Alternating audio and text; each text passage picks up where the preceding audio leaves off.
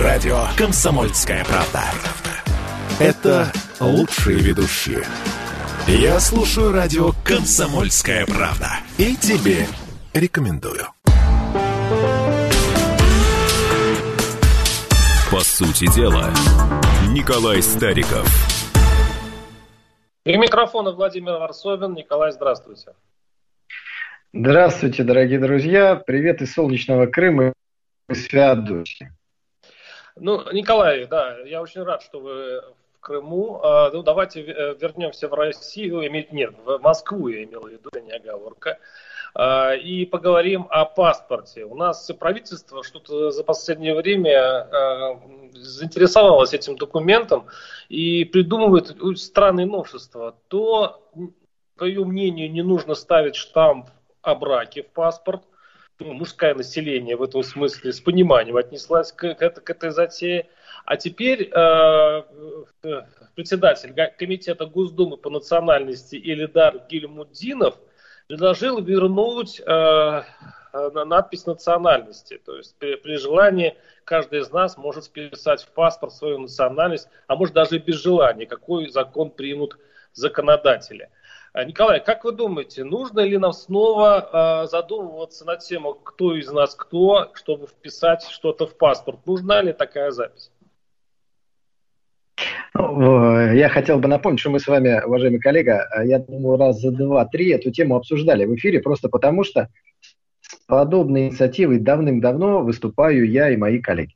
Но начать я все-таки хотел с вашей оговорки. Пожалуйста, поосторожнее после введения поправок в Конституцию, ну и вообще по, по совести, такие оговорки, конечно, не должны допускаться. Николай, Крым Николай, неотъемлемая ну, часть Николай, России. То, вот то, что сейчас вы сказали, да, это такой мя- мягкий доносик. Вы можете просто написать бумагу в определенную э, структуру и вполне себе призвать для, для наказания э, значит, неосторожного ведущего. То, что вы заостряете сейчас на вот этом, Э, говорит о том, что вы хотите меня каким-то образом наказать. Ну, валяйте.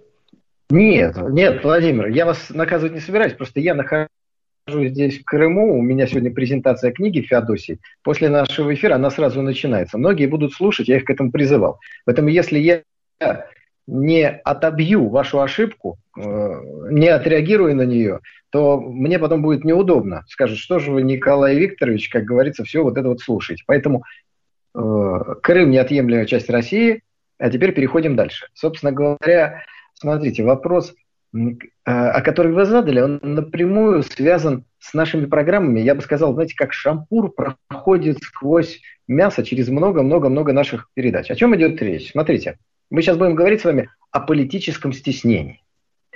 Вот я считаю, что есть вещи, стесняться которых не то, что нельзя, а недопустимо это национальность, это государство, это вероисповедание, это история страны, это вещи, которыми надо гордиться и которые нельзя стесняться.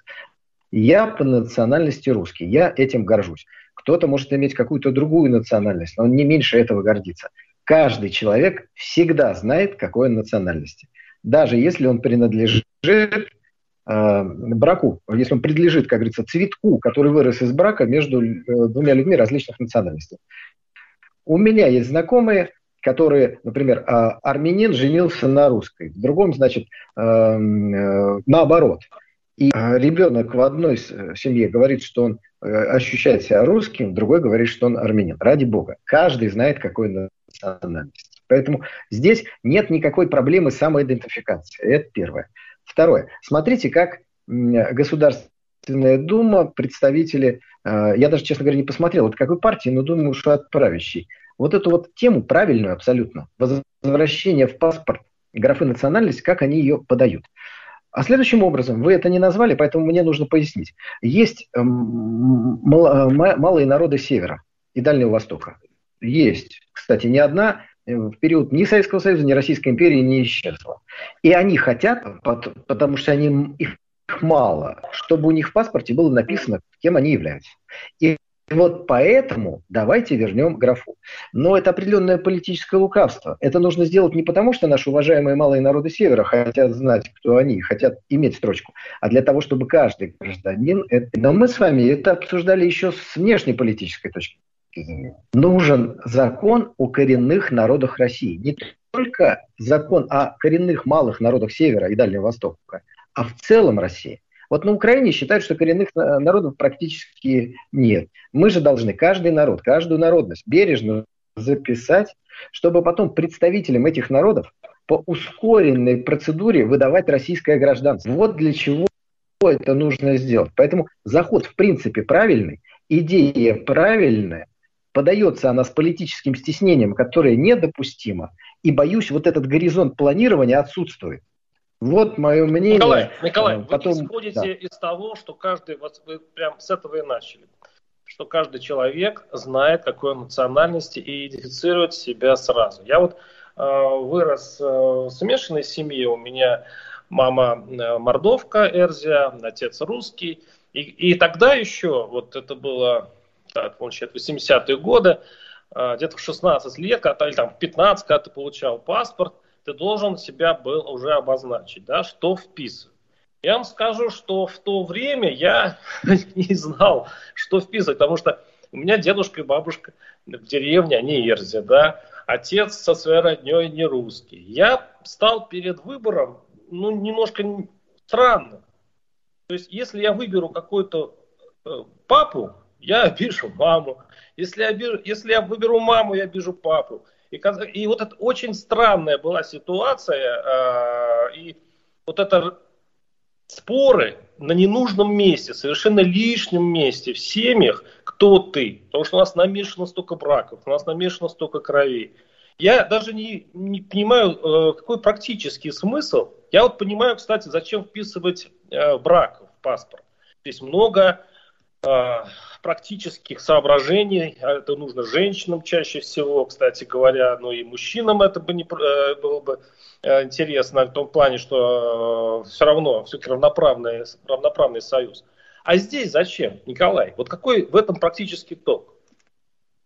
А, Владимир, вот вы рассказали трогательную историю вашего детства, когда вы получали серпастый молоткастый паспорт. Скажите, пожалуйста, вы в итоге что туда вписать? Писали что-то? Наверное, вписал, вписали. Конечно, да, вписал. Э, э, семья от этого не распалась? Папа с мамой не поссорился? Дедушки ваши с бабушкой семье, в деревне не перестали получать пенсию? было все равно, на самом деле, Николай. Семье было все равно. Но я помню, что я стал перед моральным выбором, и мне было неприятно. Потому что тогда нельзя было отказаться. То есть нельзя было сказать, я не буду ничего вписывать. Или вариант, я потом напишу, когда созрею. Да? И когда я сам, я, я придумаю, когда, я напишу. А здесь, если вы вдруг вот такие, как вы, победят, и всем нам придется выбирать, какой э, ты национальности, главное, не за, непонятно для чего, вот это для вражды, наверное. Понимаете? Э, это для вражды. Владимир, ну как же непонятно? Это для ну, вражды. Непонятно. Для того, чтобы Давайте еще раз объясню. Ну, давайте еще раз объясню. Я вот начал с объяснения, но вы упорно его игнорируете, рассказываете про свое детство и хотите у слушателей вызвать Николай, э, соч... вы говорите, вы говорите... И я, слушатели, мы сочувствуем вашему тяжелому советскому детству. Вас... Подождите, дайте я скажу. Подождите. У вас было тяжелое детство, у вас моральный выбор заставили делать, написать, то ли вы мордвин, то ли русский. Это же жуть какая-то. Вон надо жаловаться. Понимаете, кошмар, ужас, Почему? прям, тоталитаризм. Ну вот написали. А Я даже не а спрашиваю, зачем? что вы написали. А, объясняю. Для того, чтобы миллионы людей, даже десятки миллионов, которые из-за предательства Ельцина и Горбачева оказались за пределами России, будучи выходцами из русского мира, будучи представителями коренных народов России – чтобы они и их потомки, а у них потомки будут рождаться, дальше надо смотреть. Чтобы они могли получать гражданство, нужно, чтобы было вписано четкое и ясное Николай, правило, по которому... Мы проговорим э, я, про, про я не ответил. Я не ответил. Чтобы, подождите, чтобы было вписано четкое и ясное правило. Подождите, дайте отвечу. Четкое ясное правило, э, чтобы они миновали все бюрократические препятствия, и могли получать э, гражданство. Вот представим на секунду. Э, дети ваши, племянники, внуки волею геополитических ветров оказываются за пределами России. Приходят и говорят, мы хотим получить российский паспорт. А там сидит бюрократ такой, который начинает их по кругу гонять. И в этот момент человек, ваш внук, достает паспорт дедушки Владимира Варсобина и говорит, написано, вот, национальность Владимира Варсобина, достаньте, пожалуйста, закон о коренных народах России, сверьте, там вот есть этот народ. И поэтому дайте мне за три дня паспорт Российской Федерации. Я имею на это право. И ему этот паспорт дают. Вот для чего это надо. Вот подождите, для чего. Николай, подождите, я понял. Но недостаточно ли для того же бюрократа, что э, его дед был российским гражданином? И извините меня, какая разница, мордвин ты или русский? И что это изменит? Но это тоже оба коренных народа. Удмурт коренной. Я вам даже, я даже по, по секрету скажу, евреи коренные народы. Армяне можно назвать коренными народами, потому что их э, предки здесь жили сколько времени на Кавказе. Я вам скажу, что тысячи национальностей могут предъявить э, в этом случае свои права быть коренными, и русские вот там просто в этом числе.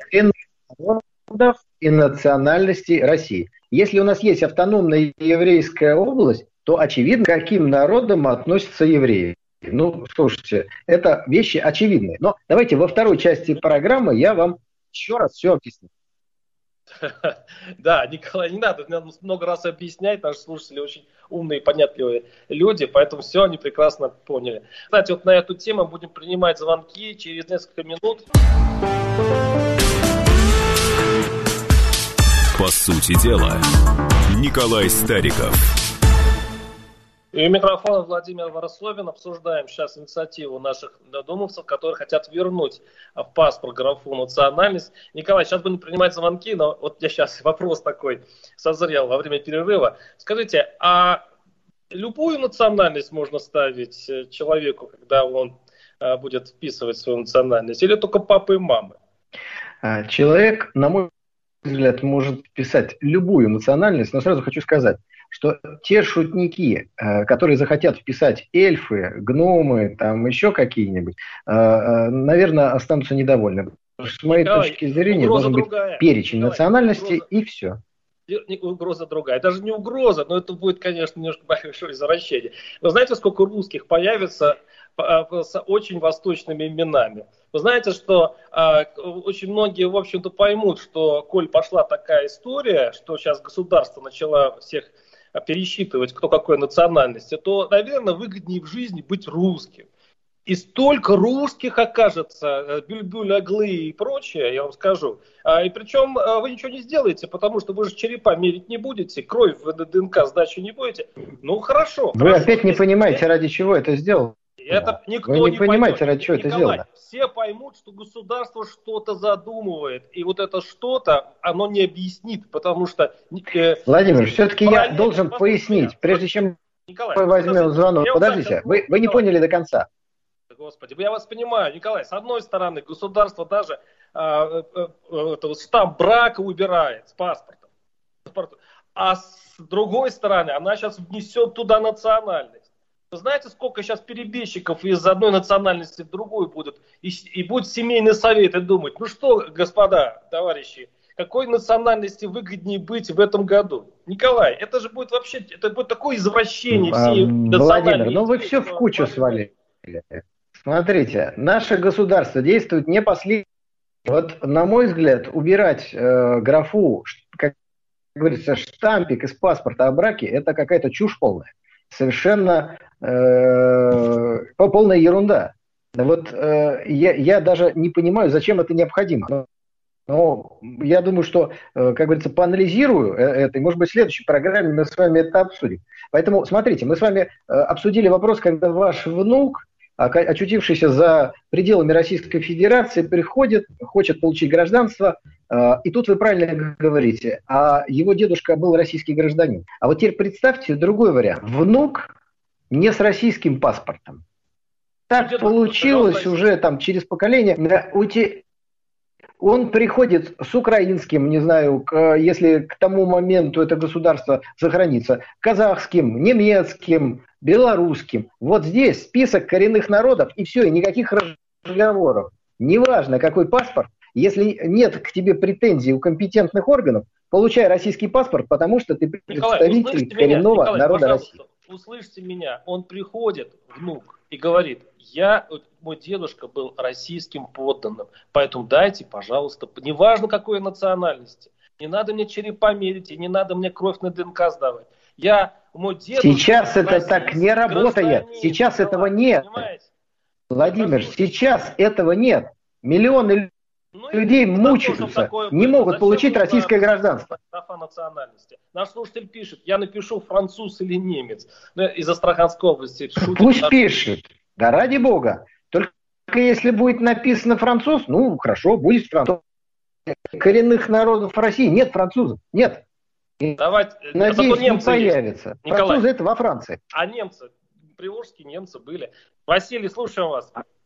А, добрый день, Василий. Мне уже за 60 лет, у меня вопросик, вернее, не вопросик, а такая информация. Если в школе хорошо учились в институте, наверное, помните, изучали э, историю партии. Вот э, когда-то на каком-то съезде сказали, что образовалась новая общность людей, советский народ, да? Там и русские, и украинцы, белорусы, казахи, чукчи, ну все были э, советскими людьми российскими, русскими. Дальше, служа в Польше, э, всех русских, независимо от того, там, курносый, э, ну, э, армянин, э, азербайджанец, белорус, всех тоже называли родецкие, то есть русские. Это первое. Так что здесь ничего плохого нету, когда э, написано в паспорте, что ты украинец или еврей. Э, когда в школе учился, у нас в классе, э, я учился в Днепропетровске, в классе 45 человек было, 47. И из них э, около 30 евреев было. Но тоже хитрые евреи некоторые, кто занимал хорошее положение папы, мамы, они писали в паспортах русский. Ну, здесь тоже ничего нету плохого. Это Нет, первое. По Второе, по а, поводу... А зачем? Это вот нужна, по-вашему, эта графа? А, Владимир, мы нужна, уже нужна. 20 минут вам объясняем, нужна. зачем. Слушатели поняли, вы нет. пытаюсь спросить. Ну, Николай, ну не перебивайся. И дальше, по поводу э, штампа о детях. Вот правильно сказали, что приходит человек, допустим, папа умер, а для того, чтобы подтвердить его родство, это надо поднимать все архивы, сынок или внучок э, замучается бегать по инстанциям, собирать справки. Там архив сгорел, там переехал, а паспорт достает папин, а там написано, или мамин, что он сын, допустим, тети Маши и дяди Коли. Ну, Это понятно. Э, ну, защита ну, самого уже поколения. Спасибо, спасибо. А, ну, вот такой вот в поддержку э, позиции Николая и наших законодателей. Правда, это еще не прошло Госдуму. Алексей из Краснодарского края. Услышал я. Алексей, слушаем вас. Здравствуйте. Здравствуйте, Здравствуйте Алексей. Здравствуйте. Владимир Владимирович, вы сказали сейчас, что если разрешат э, графу вносить в паспорт, то станет сразу много русских. Я полностью с вами согласен. Многие захотят стать русскими. И думаю, что в этом нет ничего плохого. На самой большой территории русской, на самой богатой территории русской будет жить очень много русских, разных русских людей. Как вы думаете, это хорошо? Ну, я хочу, чтобы каждый выбирал свою национальность как-то по сердцу, а, а не потому, что это выгодно. Вы тоже так мы же предлагаем ну, вы же сказали, по сердцу. много будет. Сам пишешь свой паспорт, куда можно Это сердечнее. Вы все думаете, что будут кого-то принуждать. Нет, пиши, пожалуйста, любую, какую хочешь. В паспорт по сердцу только брак пишут и детей. А вот национальность, когда ты размышляешь, а, кто ты, какой то национальности, это, это очень тяжелый, тонкий вопрос. Это очень интимный вопрос. Дело не в документах здесь. И я боюсь, что... Уважаемые радиослушатели, да, я, я, если кто-то у нас из слушателей, кто тоже считает, что это такой тонкий вопрос, позвоните, пожалуйста. Позвоните, пожалуйста, в студию те, кто такие же душевные ломки испытывает, как господин Варсобин, а? а? Борис из Воронежа, слушаем вас, здравствуйте. Борис, да, здравствуйте. я хотел другой поднять вопрос. Вот у каждой такой глупости есть автор, фамилия, имя, отчество – Надо вот таких людей, чтобы вся страна знала своих героев. Кто выдумывает, кто придумывает вот такие вот э, еретические законы, вот это вот сумбур и сумятицу вносит в нашу жизнь. Пора уже, э, наконец, привлечь к ответственности товарищей Вы весьма высокооплачиваемых. Уважаемый Борис, про какой закон говорите? А почему? Алло. Объясните, да, слушаю вас. Да, да потому что у нас слишком Борис, много таких вот. Говорите.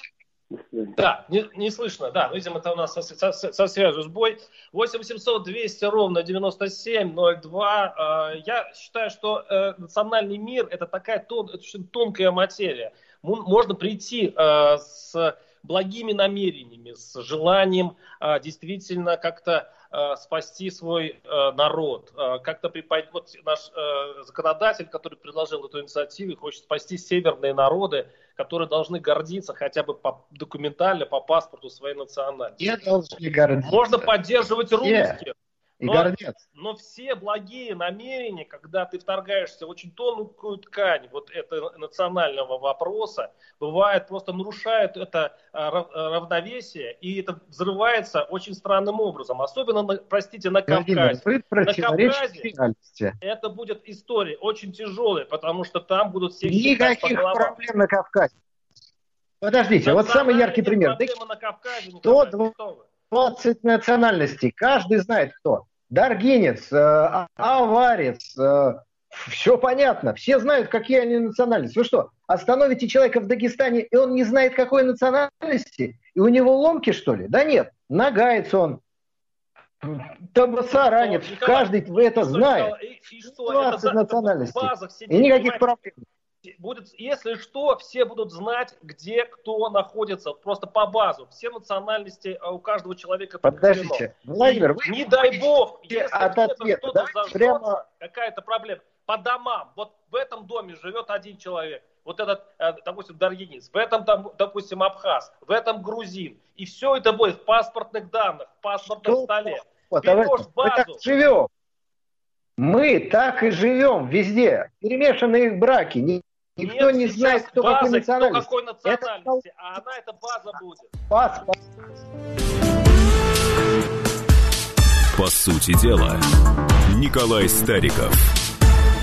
Да, микрофон Владимир Варсобин. Николай, предлагаю сменить тему и отправиться на, на ИТРУП. Да, на Давайте финаль, финальную точку, Владимир. Давайте. Поставлю финальную точку. Да. Вот смотрите, вы стали говорить э, Советский Союз. Э, звонящие люди тоже напомнили нам дружба народов, э, почти никакого национализма. Почти, потому что потом, э, под 91 год и после, выяснилось, что национализм все-таки никуда не ушел. Но где-то внутри. Люди не знают, я по себе помню. Я не знал, какой национальности мои одноклассники. Мне это было вообще никак не интересно. Но, тем не менее, все, э, все было именно так. И вот в паспортах была, была национальность. Никакой проблемы это не было. Потом стало больше национализма, и из паспорта убрали графу. То есть в обратную сторону. Если мы хотим, чтобы все было нормально, мы должны вернуть графу. Это, ну, как лакмусовая бумага, если хотите, того, что происходило в Советском Союзе. Не от графы что-то меняется, не от графы что-то меняется в отрицательную сторону. Но это нужно для решение в том числе и технического вопроса предоставления быстрого гражданства десяткам миллионов людей. Нужно понять, во-первых, это есть, каждый знает, какой национальность. Во-вторых, не надо этого стесняться. В-третьих, это шаг вперед. Мы должны объяснить, что русский, украинец, белорус, вот президент в своей статье еще раз этот вопрос подчеркнул, это один народ. Поэтому вы кто? Украинец малорос? Пожалуйста, получайте российский паспорт. Пожалуйста, получайте российский паспорт. Если к вам нет никаких претензий у, компетентных органов. Вот в чем смысл. Ну давайте переходим к следующей теме. Да, давайте перейдем к следующей теме, просто каждый остался без своего мнения. А, давайте вернем э, на Японию. Яп... Российское правительство решило все-таки снова поднять эту тему Курильских островов и каким-то образом, видимо, а, добиться заключения мирного договора с японцами, а для этого надо проблему снова подогреть. Поэтому, видимо, наш премьер поехал на Курилы, тут же а, протест подали японцы, они вызвали нашего посла в Москве и вручили ноту протеста. И тут же Мишустин приехал и миролюбиво заявил там на Курилах, что открывает зону свободной торговли и что предлагает японцам совместно осваивать экономические Курилы. Николай, как вы думаете, вот этот, по-моему, 50 или 56 раунд вот, это, вот этого танца с японцами, зачем затеян сейчас? Все, все понимают, что японцы без а, отдачи островов мирный договор не подпишут, а японцы понимают, что мы ничего не отдадим, потому что общественное мнение резко против. Зачем снова эти танцы? Владимир, мы начали нашу программу с того, что приняты поправки в Конституцию, да, которые не допускают, не допускают э, даже разговоров о территориальном расчленении России. Поэтому Курилы такая же неотъемлемая часть России, как Калининградская область, как Крым. Все, тут обсуждать нечего. Япония, естественно, с этим не согласна. И дальше начинается то, что вы назвали 56-м дипломатическим танцем. Но начинается он не с визита Мишустина на Итуру. Я могу сказать, что я четыре раза был на Итурупе. Красота необыкновенная. Остров мало освоен. Просто вот чтобы э, уважаемые зрители поняли, первый асфальт вообще в истории острова, вообще в истории острова был положен, по-моему, в 2011 или 2012 году. То есть даже при Советском Союзе там, там ничего этого не было. Но лет пять назад там построили на Турупе новейший аэродром. Э, первый такой крупный, построенный в Российской Федерации после распада Советского Союза. Шикарнейший аэродром построен. Его нужно загружать, его нужно использовать, надо развивать там туризм, там прекрасные горячие источники есть, там девственная природа, там медведи ходят по острову, можно их смотреть, если, как говорится, осторожно. Все это надо развивать. Но вот это все хорошо. При, прилетает туда Мишустин. Японцы танцуют свой танец. Вызывают нашего посла, только вы сказали, в Москве. Конечно, не в Москве, а в Токио. Вручают ему ноту протеста. Ну, я бы, честно говоря, даже не брал бы эту ноту. Ну, как говорится, показали, спасибо большое, оставьте себе. Потому что, ну, ну зачем нам эта нота, чушь какая-то. Теперь следующий вопрос. Нужен ли нам мирный договор с Японией? Не нужен, не нужен.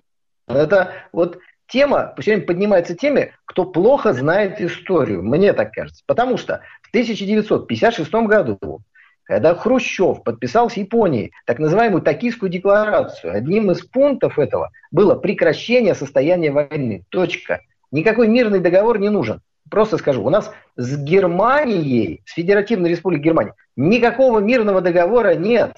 Как и с Германской Демократической Республикой. Его тоже никогда не было. Но это нам как-то мешает? Да вообще никак не мешает. Следующий пункт. Э, давайте откроем там, значит, очередную какую-то экономическую зону. И, мол, это привлечет японских инвесторов. Никогда это не привлечет японских инвесторов. Точно. У японцев позиция железобетонная. Пока не отдадите нам острова, ничего мы там делать не будем. Поэтому если открывать эту зону, то привлекать корейских, российских, э, так сказать, китайских, вот чтобы японцам было э, крайне неудобно, потому что они не пользуются возможностью этой зоны, а вот их восточные соседи все пользуются. Все те, кто Японию ненавидят. Китай Японию ненавидят. В Корее, причем в обеих, ненавидят то, что натворили японцы. И поэтому вот эти государства будут рады, чтобы очередную шпильку Японии вставить, поучаствовать в развитии наших островов. Но, конечно, мы должны сами развивать эти острова. Это жемчужины. А разговоры о каком-то мирном договоре, не дай бог, о каких-то возможных обсуждениях, передаче чего-то, это чушь какая-то. Пусть нам передают что-то. Наша Конституция а? не запрещает передачи нам. Хоккайдо, передавайте нам Хоккайдо. Вот Николай, все, а давайте обсудим. Николай, а вы были Куда на... вы дели Айнов в свое время японцы? Отдайте. Николай, послушайте, пожалуйста. Вы были на, по-моему, Большой Тарабарский остров. Это находится... Я был только на Итурупе. Вот Только ну, и Турупе. меня. Вот вы сейчас говорите по поводу «не отдадим ни клочка земли», прописана Конституция и так далее. А Хабаровск хорошо знает, что целый остров был отдан китайцам. И он хорошо знает, что остров Дамасский был отдан китайцам. Это мы назвали демаркацией границ. демаркация границы, обмен территориями. Но на самом деле территории были отданы достаточно большие и, мне кажется, непропорционально. Я вот я что хочу сказать. Вы хоть можете выжить каленым железом на этих самых, на своих конституциях и прочее, любые мысли и идеи. Но как выгодно будет правительству и президенту что-то сделать, они это сделают. Поэтому ваше да, ожидание, что никакого договора с японцами не будет, давайте подождем. И уступки будут, я вам уверяю. И, и, и, и плюнут на Конституцию, только что написанную, если будет целесообразность, если это будет выгодно кому-то там наверху. Николай, и вы это прекрасно понимаете. Нет, я прекрасно понимаю другое, что после внесения этих попуть к вот тому, о чем вы говорите, закрыт конституционно. Чтобы это изменить, нужно будет изменять Конституцию. Это раз. Народ сейчас настроен категорически против каких-либо возможных уступок в чью-то сторону, потому что мы уступаем несколько десятилетий, в ответ мы даже слова «спасибо» не получаем. Поэтому я думаю, что надо расторгать договор с Норвегией, который был подписан в президентство Медведева о разделении Э, так сказать, а, акваторий, который Сталин, к сожалению, когда-то не смог подписать. Что же касается Хабаровского э, и вот размежевания, которое произошло в последнее время, проблему эту заложил Горбачев. Горбачев заложил ее, Ельцин ее поддержал. И дальше был найден компромисс для того, чтобы отношения с Китаем, ну, никак не, не могли омрачаться. Но теперь подождите, я, не, я не говорю, что это правильно. Это, я это вам объясняю логику. Николай, демаркация случилась. Это... Да, она да, случилась президентством Путина. Безусловно. Безусловно. Но больше этого не будет. Больше этого не будет. Конечно. Но чем сильнее мы станем, тем легче нам будет разговаривать о территориальных спорах с нашими Э, соседями. Я ни к чему не призываю, но мы должны понимать, что государственные границы – это очень подвижная вещь. Об этом писал еще Шарль де Голь. Как только меняется соотношение сил, немедленно меняются государственные границы. Немедленно. Николай. Поэтому будет наше усиление, наши границы будут меняться, только в другую сторону. Николай, а вы знаете, кто против э, и кто будет сильно недоволен, если э, Россия подпишет договор с Японией? Это США и Китай. Вот уж кто будет недоволен и будет делать все, чтобы сорвать эту сделку. А потому что приближение Японии к России невыгодно обоим сторонам. А еще, еще одна мысль, Николай. А вы знаете, какие, э, какие общественные настроения бродят в Китае насчет территориальных проблем с Россией? Вы думаете, в Китае нет территориальных запросов к России? А, а если померить силы экономические и военные с Китаем – Э, вот в том-то и дело, что надо складывать яйца не в одну корзину, как делаем мы. Мы же ну, мы ж большие э, друзья Китая и враги всему остальному миру. А э, геополитически как-то выстраивать шахматную позицию, позицию, по которой мы э, не по зубам все. Вот я боюсь, что вот этот перекос в китайскую сторону, мы отдаем ему территории, а японцам показываем большой фиг, это, конечно, э, может сыграть на ближайшее э, будущее. Но стратегически это очень опасно. Это лично мое мнение. Значит, ничего, никому, ни сантиметра нашей земли. Э, говоря вашим языком, корзина, в которую стоит складывать, это наша армия и флот. Пользуясь случаем, поздравляю всех с Днем военно-морского флота, который вчера был присоединяюсь. Договор, договор. И ты, на самом деле, да, у меня есть такое слово паразит, наш слушатель поправляет очень правильно меня. Ну, действительно, я не профессиональный ведущий, а пишущий журналист, у меня бывают ошибки, поправляйте. Э, поговорим и о э, Японии, и, конечно же, еще будет одна тема очень горячая, с которой мы с Николаем обсудим. Оставайтесь с нами. По сути дела, Николай Стариков. У микрофона Владимир Варсобин. Принимаем звонки 8 800 200 ровно 9702. Сейчас мы говорим о э, очередной попытке заключить с японцами мирный договор. На, на Курильских островах находится Мишустин, кстати, с, нашей, с нашим корреспондентом. Да, мы говорим просто о визите и о реакции Японии. Владимир, о какой попытке заключить мирный договор? Прилетел, они выразили протест. Николай, вот все. понимаете, в чем дело? Миш, Мишустин и правительство э, при этом говорят, вот заявили, что они там открывают свободную торговую зону, вот для кого? Ну, конечно, для японцев. И, и второй вариант, а, и второе заявление. Они приглашают японцам совместно, они говорят, у нас есть предложение по совместному экономическому использованию Курильских островов. Они все-таки пытаются как-то подтащить японцев к, к себе, и это правильно, не отдавая территории и при этом э, а, все-таки не разрывая с ними отношения. Это мудрая, на самом деле, единственная верная э, политика, я считаю, России в этом деле, потому что совершенно ставить гигантскую стену между э, Россией и Японией, мне кажется, неумным. Мы уже этими стенками обнесены по периметру. Еще одна стенка э, с бойницами нам, мне кажется, не нужна. Юрий, слушаем вас. Здравствуйте. Здравствуйте. Здравствуйте. Но я считаю, то, что сейчас запроламутил президент, это недальновидное политичное решение. У Японии, во-первых, госдолг 270% от ВВП. С 2008 года она уже полностью почти минимизировала свое присутствие экономическое во всех странах, где считает э, неэффективным и нерентабельным свое присутствие после различных экономических не только кризисов, но и техногенных катастроф, о которых мы все знаем. Тем более давайте не будем быть дураками, не будем дураками быть когда Япония в любом случае увязывает свое так называемое мнимое экономическое присутствие на российских территориях с тем, чтобы э, и острова вернулись в их юрисдикцию. Поэтому никаких, никакие японцы туда вкладываться не будут, зная о том, что там постоянно уже с 2018 года присутствие наших войск только увеличивается. Спасибо. Ну, ну Николай... уважаемый радиослушатель сказал, в принципе, то же самое, что, что сказал и я построен новейший а, аэродром. Вот давайте подумаем. Новейший аэродром, огромные деньги. А, он, естественно, строится а, как долговременные вложения государства в свою собственную территорию. Вот в Крыму огромные средства вкладываются, построен мост. Ну, на Украине уже здравомыслящие люди, конечно же, даже среди киевских политиков, э, там мало здравомыслящих, но кто-нибудь есть.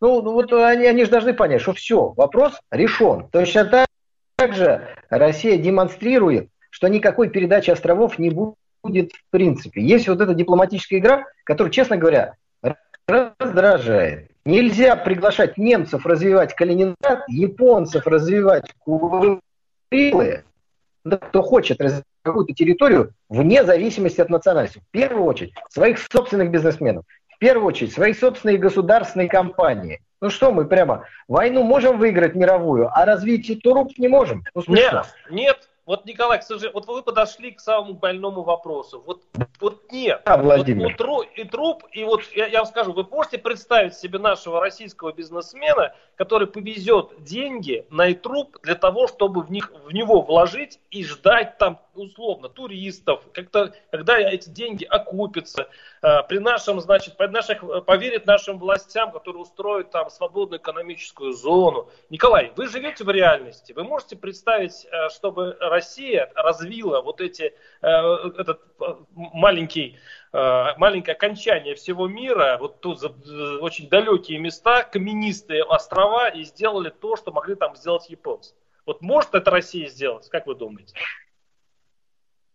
Вот смотрите, Владимир, вот у нас есть в истории одна проблема. Это европоцентричность российских историков и российской истории. Вот как англосаксы вступили в, Вторую мировую войну, вот началась Вторая мировая. То, что она уже 4 года, там, 2 года до этого шла в Китай, японцы убили уже миллионы и миллионы китайцев, никого не волнует так и вы говорите, где-то далеко находится остров. Это смотря откуда из Токио он совсем недалеко. Но это не значит, что, глядя из Москвы, вы должны к нему так относиться. У нас вся территория дорога, бесценна, одинаково необходима Николай, нашему государству. Прав, Но есть проблема говорю. размера. все деньги в Москве, Николай. Вот кто повезет деньги тут? Они скорее наши Давайте я вам объясню. Хорошо, вот... повезут в Сан-Франциско, но не на Итру, понимаете? Кто будет развивать эти, эти дальние э, земли? Ну кто? Вы все время апеллируете, давайте будем реалистами. Давайте. Да, вот есть давай. ситуация, которую мы считаем неправильной, что у нас все э, ресурсы финансовые аккумулируются в одном городе. Это неправильно. Должно быть равномерное развитие страны. Здесь мы согласны. Но это факт. Сегодня есть. Будем менять, но сегодня так. Давайте использовать это на пользу. Значит, все ресурсы сконцентрированы в одном месте, часть из них надо отправить туда. Как это сделать? Частный бизнес? Да нет, конечно. Нет, конечно. Частному бизнесу сейчас тяжело. Это для него непонятно. Государство меняет правила игры. Сегодня открыло чартеры в Турцию, завтра закрыло чартеры. Представляете, ну кто будет осваивать? Государство может. Государство. И здесь принцип какой? Не прибыль надо принести, построив новые пансионаты и дома отдыха э, на Итурупе, которых, кстати, там никогда не было. Там источники есть, инфраструктуры нет. Вот если вы прилетите туда, просто вот прекрасная горная горячая вода течет, есть э, там такое место, называется ванночки. Но это, знаете, размером, ну, не знаю, с э, небольшую банную комнату в среднестатистической бане. Вот, то есть там нет инфраструктуры, не строится. Кто будет это делать? Только государство. Поэтому вы сами себе даете сразу ответ. Кто может развивать часть российской территории, которая находится далеко от сегодняшней столицы? Только государство. Больше надеяться не на кого. Ну, надеюсь, государство нас слышит. И, э, вообще-то говоря, оно у нас капиталистическое государство. И не, э, представить себе, что государство сейчас, как в социализме, при, при Советском Союзе, начнет строить там дома отдыха и туда возить наши путевки наших граждан. Справедливости ради. При социализме там не строили дома отдыха. Понимаете? Территория находится действительно на таком отдалении, что даже в социалистический период, когда деньги не считали, там не было асфальтовой дороги, ни одной, ни одного дома отдыха. И аэродром был только старый довоенный японский. И вот сейчас построили первый. Да, нас слушатель спрашивает, вопрос Николая Старикову, почему мирный договор с Китаем э, Россия продлила на 20 лет, а не на веки вечные? Потому что не существует договоров, которые продлеваются на веки вечные. У всех договоров есть такой срок годности, после чего они либо расторгаются, либо продолжаются. 20 лет – это очень большой срок. Напомню, что договор о ненападении с Германией был заключен на значительно меньший срок. Так что это, это очень хороший срок. Ну, я надеюсь, что на самом деле ваше предложение государству как-то развивать Дальний Восток и его прям самый край, это Курильские острова, как, э, услышат, как говорится, Бог в уши. Но, э, по крайней мере, сейчас ситуация такая, что вас чувствуют себя оторваны от всей России, и вот это действительно большая проблема. Николай Стариков, Владимир Варсловин. Услышимся через неделю. По сути дела, Николай Стариков.